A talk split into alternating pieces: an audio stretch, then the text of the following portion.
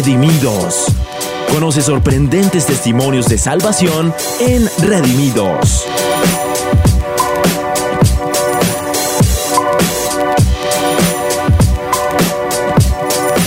Y disfrutamos con todos los oyentes de Avivados a esta hora de unos testimonios. De verdad que a mí me encanta este espacio y qué hermoso es ver cómo Dios es fiel cómo Él escoge lo vil y lo menospreciado del mundo y cómo Él se glorifica, cómo el Señor sale a nuestro encuentro. Aunque nosotros no merecemos nada, Él sale a nuestro encuentro, nos lava con su sangre, cumple sus promesas en nosotros. Y quiero contarles que hoy tengo una parejita que, mejor dicho, por fin me aceptaron la invitación, mentira. Pero una parejita hermosa del avivamiento, fieles servidores que uno los ve sonriendo y sirviendo, pero nadie sabe el proceso y cómo Dios hasta hoy los ha traído hasta acá. Así que bueno, yo tengo el gusto de presentarles a Osquitar, a Oscar Vargas y a Yuri, su esposita, quienes están con nosotros aquí en estudios e en vivo y en directo. Muchas gracias Tatiana por la invitación y bueno, no es un privilegio, es un honor eh, de pronto este espacio para poder contar así sea algo pequeño que ha transcurrido en nuestras vidas. Entonces es muy emocionante. Gracias por la invitación. Sí, así es. Qué, qué bendiciones.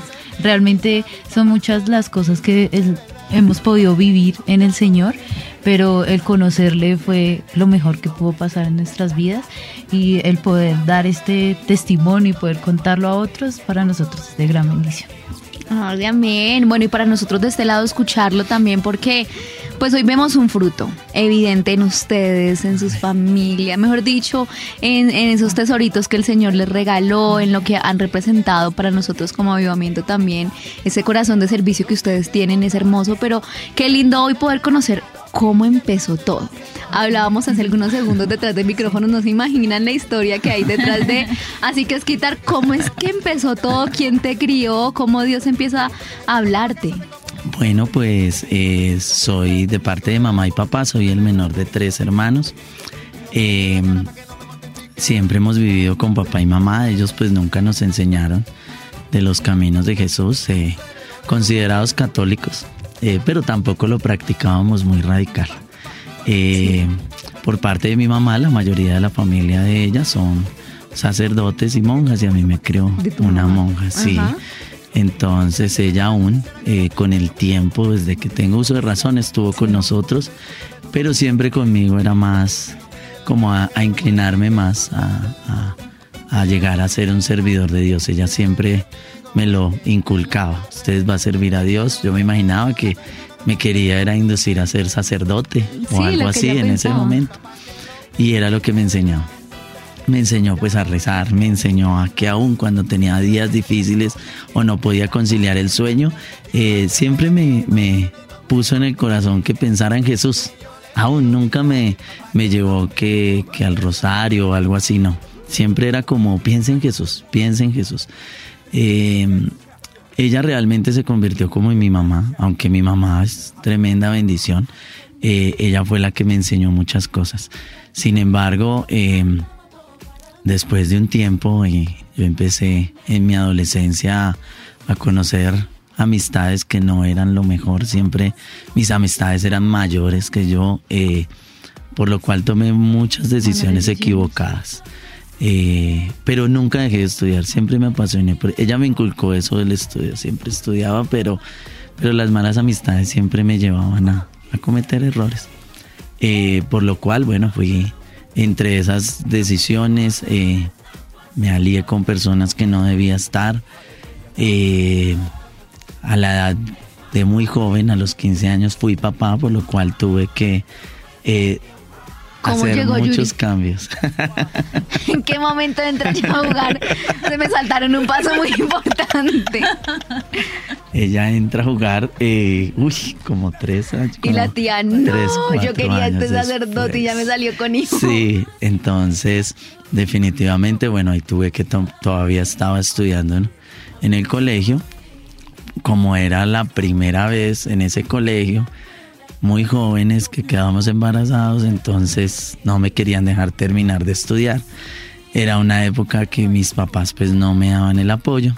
Sin embargo, pues me dediqué a trabajar y a estudiar, bueno, y a tratar de salir. Pasaba el tiempo, entonces yo estudié en la salud, soy enfermero. Eh, estaba estudiando, terminando el bachillerato y estudiando enfermería. Como les comenté, siempre me gustó estudiar.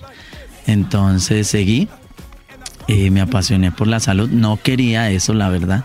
En el al comienzo no, yo quería otra cosa, pero mi mamá entre mis malas decisiones me dijo, estudia enfermería superior o estudia enfermería, pero no más. Entonces fue como obligado, sin embargo, eh, dispuse todo y, le metí ganas y, y, me ha gustado y en eso trabajo actualmente. Eh, sin embargo, bueno, pasó el tiempo, seguí con las malas amistades, el desorden. ¿Aún ya eh, teniendo la niña? Aún ya teniendo mi hijo, al, niño. Ah, era un niño. Era un niño. ¿Y qué pasó? Y entonces, bueno. ya casi como una película. Eh, ese hijo tiene 21 años hoy en día. Ah, no es. No, no, no, no, ah, Ahí no entraba Yuri. Ahí no entraba Yuri todavía. De razón me hacían cara. Mentira. Entonces, eh, adicional a eso, bueno, pues me metí en bastantes conflictos. Yo me acuerdo que mi tía no dejaba de, de orar por mí todos los días y ella me hacía una pregunta todos los días que nunca se me olvida cada vez que salía de la casa era ¿y a qué horas va a llegar? ¿y a dónde va a estar? Y yo siempre le respondía no le puedo decir a dónde voy a estar ni a qué horas voy a llegar porque no voy a saber dónde voy a terminar. Así le respondía todos los días. ¿Y ya qué cara hacía? Lloraba. lloraba. No. Sin embargo, Porque eras el favorito, obviamente. Sí. Sí, ella era la que, pues sí, sí. Ah, ella se tenía que decir. Y aunque consentía más a mis hermanos, pero, pero ella sí me tenía gran afecto. Sin embargo, ella nunca dejaba de orar por mí y creo que esas oraciones Dios escuchó y, y parte de eso soy lo que soy ahora. Ay, papás, los que nos están escuchando, yo creo que muchos dirán, pero ¿cómo yo me le meto en el cerebro a mi hijo o a alguien que yo quiero mucho y que reciba al Señor? O sea, a veces es como esa impotencia de que yo sé que está haciendo mal, pero yo ¿cómo hago para obligarlo? Lo único, lo que hizo tu tía, la llave, la oración. nunca dejó de orar, nunca dejó de declarar que yo le iba a servir a Dios. ¿Y tú qué pensabas cuando? Yo decía, no, que va con mi vida así. No, yo no me veía. Yo no me veía como sacerdote en ese entonces. Sí. 15 años, ¿no? Pero ella persistía en eso. Eh, realmente nunca le ponía cuidado en eso y por eso le respondía de esa manera. Sin embargo, ella persistió, persistió. Eh, con el pasar de los años, conozco a la que hoy es mi esposa. Hace más de 17 años. Y, ¿Cómo se conocieron? bueno, ahí ya entra ella. Ya entra mi parte, por decirlo así. Eh, pues bueno, mi vida fue, em, mi niñez fue muy difícil, eh, porque mi mamá y mi papá cuando convivían, eh, mi papá era un hombre tomador y pues era muy agresivo, muy violento. Y pues él tendía a que cada vez que tomaba, llegaba a casa a, destruir todo. Entonces ellos se separaron cuando yo tenía cinco años, pero todo eso radicó en mi corazón y además pues porque eh, marcó bastante ya hasta eh, en toda mi niñez porque yo seguía viendo a mi papá, yo seguía, pero entonces mi mamá nos dejaba con él y nos cada vez que nosotros nos quedábamos un fin de semana con él, yo siendo la mayor de tres hermanos, eh, fue, era muy difícil porque él con la persona con la que convivía también la golpeaba, era, y, estando uno ahí en medio. Y ustedes viendo Entonces, yo crecí en esa con ese patrón ese patrón de, de, mi papá. Y pues yo yo decía yo no quiero tener ni una pareja que fuera ni borracho ni mujeriego. Mujeriego y Dios le respondió. Todo quiero el mejor y Dios le respondió. y, pues eh, yo en ese tiempo, pues mi colegio y todo eso, pero pues vivimos en una economía eh, bastante dura, porque pues mi mamita sola tratando de lidiar con tres jóvenes, para ella fue bien difícil, pero pues el Señor permitió que saliera adelante con sus tres hijitos y pues yo en el colegio, pues yo fue, fui una niña muy juiciosa, a pesar de todo. Pero saliendo del colegio, pues eh, empecé a tener malas amistades. sí. Eh, empecé a tener, pues tuve una relación con una persona que no me convenía. Y eh, pues dejé mi estudio a un lado, Ay, no seguí estudiando, me dieron una beca y no, no, No fui juiciosa, no la tomé, la dejé a un lado y después de, de- de cierto tiempo estando con esta persona quedé en embarazo y esta persona me dejó, apenas se enteró que yo estaba embarazada, me dejó y eh, yo tenía mi chiquita y al año mi chiquita se me enfermó, eh, le dio Síndrome síndrome hemolítico hemolítico urémico.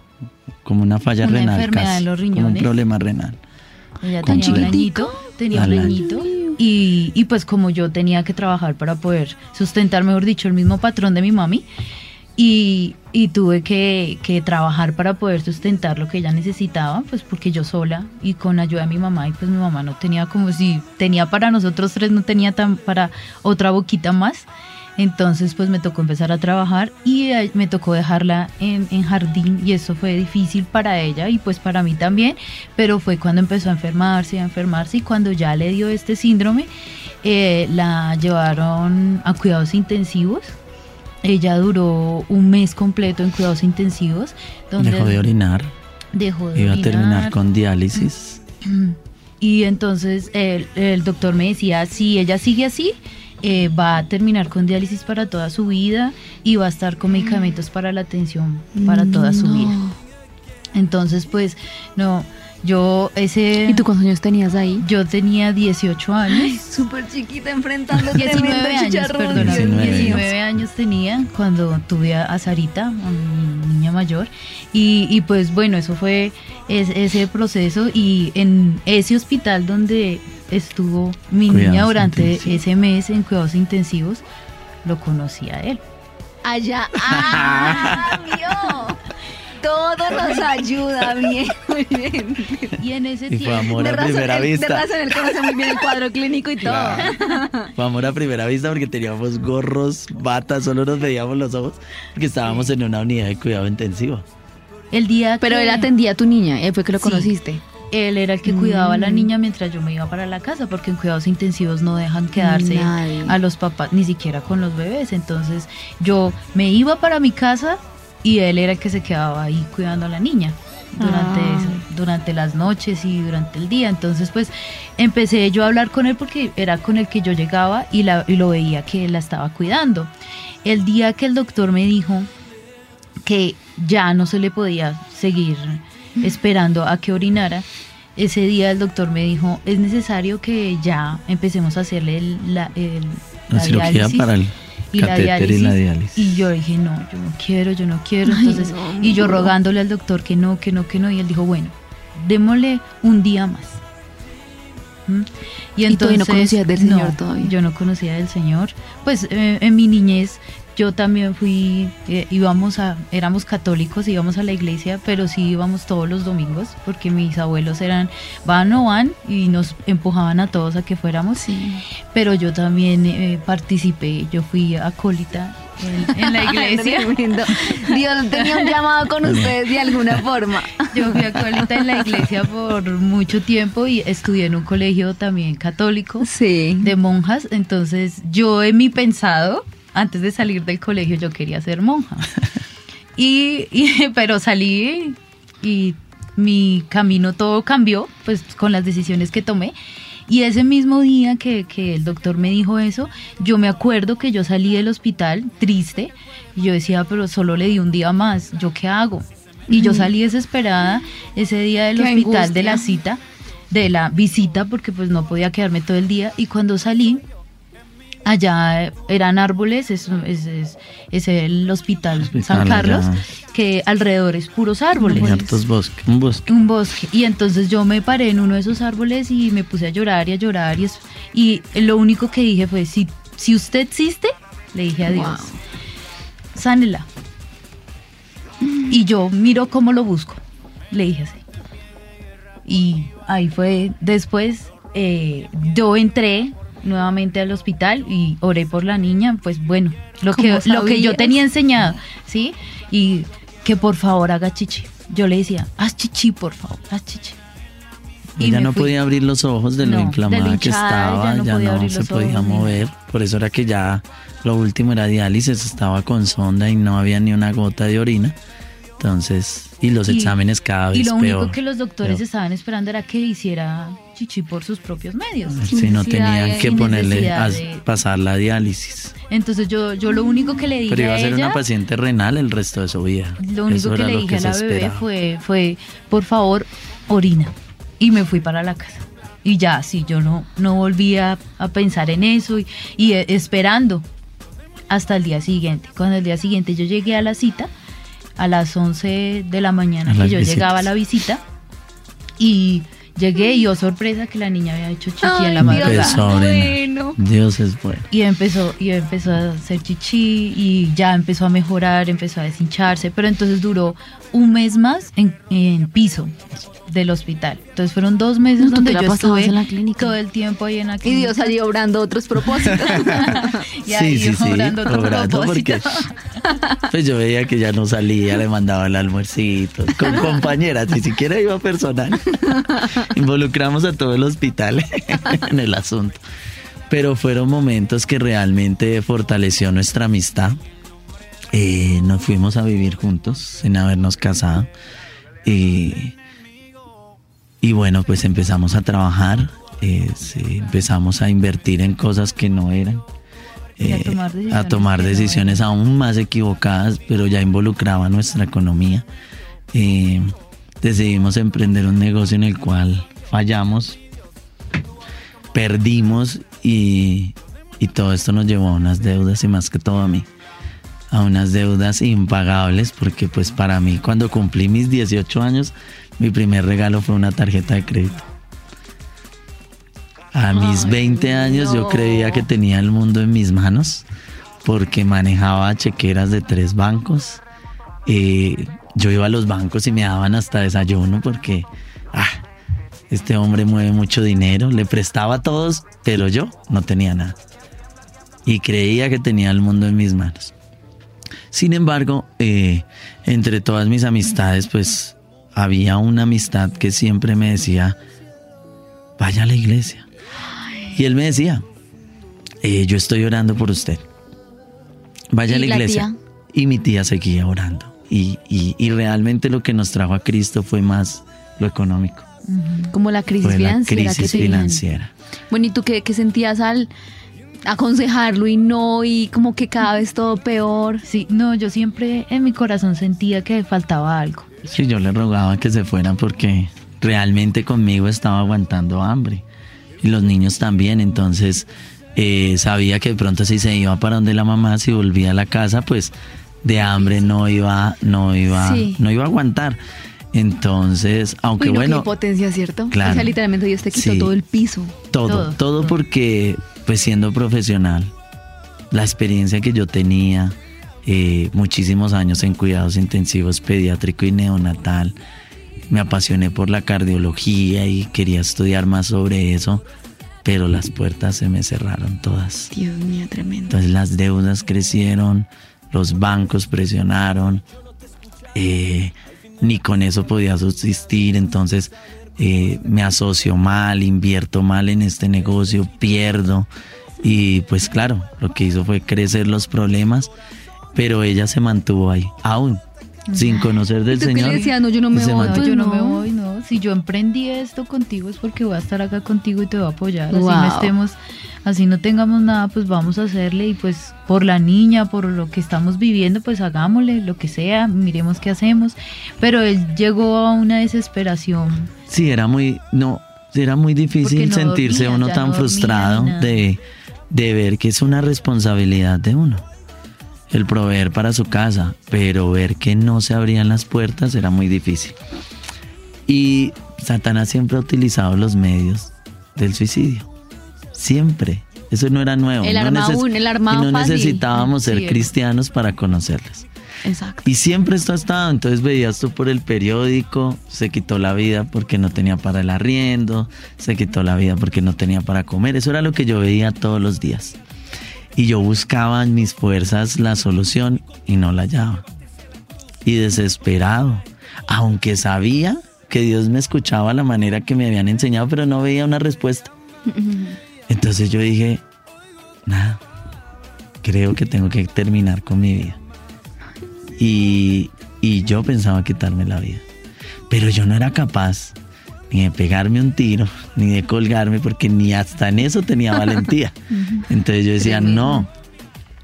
Yo Pero nunca mira, lo supe. mira cómo No, pues que tú, no. ella Pablo, lo supo con el tiempo, Con el porque, tiempo pero mira cómo son las cosas, ver cómo lo que Satanás estaba orquestando, poniéndome cómo hacerlo, pues Dios lo estaba usando. Yo lo entendí después, Después. pero mira cómo el Señor obró. Yo tomé una decisión. Me habían hablado de avivamiento, este amigo que te cuento, Sí. pero yo no sabía dónde quedaba avivamiento, porque yo siempre le decía a él, no puedo, estoy trabajando, él me invitaba los Excusas, domingos, sí. entonces yo le sacaba todas las excusas del mundo. Así que no fue fácil tomar la decisión, o la decisión que iba a tomar no iba a ser fácil, y más al ver que ella no se quería ir. Yo quería que se fuera como para decir, está bien donde la mamá me va a quitar la vida. Ay, ¿tú te imaginas el cargo de conciencia? ¿La culpa tuya? Pero ella no lo. No fui. Yo no dejé nota ni nada, simplemente dije, me voy a ir a quitar la vida, pero no sabía cómo, entonces empecé a maquinar todo en cómo voy a hacerlo. Pues oh sorpresa que la mejor idea era irme una noche al lago del Simón Bolívar y tirarme allí. No podía ser en el día, porque si no yo sabía que me iban a rescatar, que alguien iba a ver y de pronto me iban a rescatar. Pero en la noche no. Ese fue mi plan. Nosotros Tremendo. vivíamos en Kennedy, cerca de Patio Bonito, ahí vivíamos. Tomé el bus un viernes en la tarde noche. Ese era mi plan, ya estaba decidido. Yo me despedí de ella como si me fuera a hacer una vuelta. A nadie le comenté nada, solo Dios sí sabía lo que iba a hacer. Pues no porque se lo hubiera comentado, pero pues ahí entiende uno que él sí conoce las intenciones del corazón. Tomé el bus y se ha formado un trancón. Y después de, nunca se me olvida, 40 minutos de pie, mirando la puerta del Centro Mundial de Avivamiento, me doy cuenta que estoy al frente de la iglesia. Ahí, de pie. Y que veía que la gente entraba y salía, pero no entendía dónde estaba. Yo solo sabía que tenía que ir al Simón Bolívar, que como saben es la misma vía de la iglesia, es a unos cinco minutos. Para arriba ya. Y ese trancón, y no se movía. 40 minutos el bus estacionado Al frente, a la iglesia. Increíble. Me hice esta pregunta y me la respondí. Yo mismo dije, ¿qué hago? Y me respondí, me voy a bajar 15 minutos mientras pasa el trancón. Y después me subo como estoy cerca y voy y termino de hacer lo que quería hacer. Lo que no entendía era que esos 15 minuticos cambiaron el resto de mi vida. Y salí diferente. Otro ser humano. Otro ser humano. Ay, tremendo. Para mí fue como si, sin haber tomado la decisión de quitarme esa carga, yo salí descargado. Ay, Y no, y no hubo un llamado como que el pastor hubiera dicho los que están cargados, como dice el Señor, vengan a mí los que están cargados, cansados, trabajados, que yo los haré descansar. No, ese momento no. Lo único que sí sentí fue ese amor, un amor que no había sentido ni por parte de mi tía, ni mis amigos, ni de mi esposa. Era ese amor que realmente era el Señor. Llego a mi casa, veo a mi esposa y lo único que le digo es, hoy me pasó algo diferente. Tengo una Ay. invitación. Tengo que una dar. invitación que darte. Él nunca me dijo a dónde íbamos a ir ni nada ese domingo. ¿Y tú sino qué me dijo, sentías? yo dije, no, pero pues si, si algo sintió él, si algo diferente sintió él. Y Porque dormí, que- esa que noche se- volví se a dormir. Después de años Entonces, volví a dormir. Yo dije, no, pues vamos. Yo le dije, no, pues vamos. Claro. O sea, y ese domingo cuando llegamos a la iglesia, yo apenas entré a la iglesia, yo empecé a llorar. Y solo lloraba y lloraba y lloraba. Y, y hasta él me decía, ¿y por qué lloras? Y yo no sé. Y lloraba y lloraba. Y yo tenía a la niña en brazos. Y, y estaban pues la parejita de amigos que en alguna oportunidad pues le había le Ese domingo nos encontramos, ese domingo nos encontramos y ellos también me decían pero. ¿por qué lloras?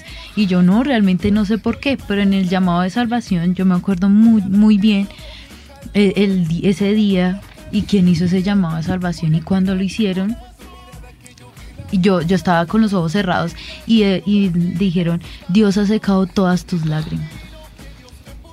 Y eso fue tremendo para mi corazón porque yo sentí que eso era para mí, ¿sí? Que, que el Señor había secado todas mis lágrimas y todo lo que yo había vivido.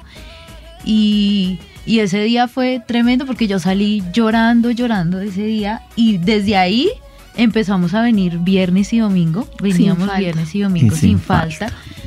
Y más adelante, sí, ya después de, tiempo con el Señor, fue que el Señor me, en, en, uno de mis devocionales, el Señor me habló y me dijo que Él me había redimido doble vez. Porque en una me había traído salvación para mí, para mi casa, pero en la otra me había traído un hombre que realmente me iba a valorar. Wow, tremendo. Que un hombre que me, que, me iba a valorar de verdad y que iba a cuidar mi hogar, mi familia, mis hijitos, que, que acogió a Sarita como suya. Nos ha restituido en honra, en bendición y, y creemos que lo mínimo que podemos hacer por Él es desgastarnos por Él.